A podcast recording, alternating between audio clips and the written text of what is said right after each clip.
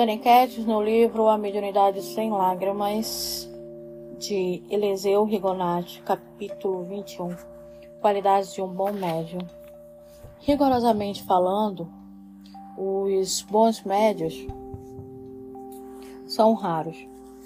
A maioria geralmente apresenta um ou outro defeito, que lhes diminui a qualidade de bons. O defeito, por pequeno que seja, é sempre de origem moral. Entretanto, o médio que reunir as cinco virtudes seguintes pode ser qualificado de bom: seriedade, modesta, devotamento, abnegação e desinteresse. A seriedade é a virtude que o médio possui de só utilizar sua mediunidade para fins verdadeiros, úteis, exercendo-a como um nobre sacerdócio. A modesta é a virtude pela qual o médium reconhece que é um simples instrumento da vontade do Senhor e por isso não se envaidece nem se orgulha de sua mediunidade. Não faz alarde das comunicações que recebe, porque sabe que foi apenas um simples intermediário. Não se julga ao abrigo das mistificações, e quando é mistificado, compreende que isso aconteceu em virtude das falhas de seu caráter ou devido a algum erro de sua conduta. Procura então corrigir-se para afastar de si os espíritos mistificadores. O devotamento é a virtude pela qual o médium se dedica ardentemente ao benefício de seus irmãos que sofrem.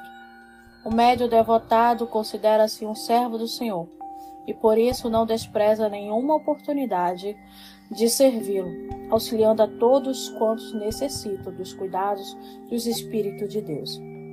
A abnegação é a virtude pela qual o médium leva o seu devotamento até o sacrifício. O médio abnegado não hesita em renunciar a seus prazeres, a seus hábitos, a seus gostos, quando se trata de prestar socorro mediúnicos a quem quer que seja. O desinteresse é a virtude pela qual o médio dá de graça o que de graça recebeu. O médio desinteressado nem mesmo esperará o agradecimento dos homens. Eis expostas cinco virtudes que devemos cultivar se quisermos merecer o qualificado de bons médios. Vou repetir quais são essas virtudes: seriedade, modesta, devotamento, abnegação e desinteresse. O autor ele dá um resumo de cada um.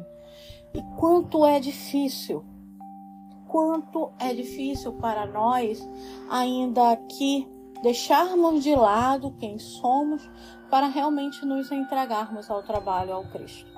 O quanto é difícil enxergar o quanto eu hoje preciso me melhorar. Porque eu falo da dificuldade de deixar de lado os nossos pendores, as nossas vaidades, os nossos orgulhos. Porque ainda está tão enraizado em nós que vamos galgando pouco a pouco né, para chegar a essa qualidade, a uma dessas qualidades.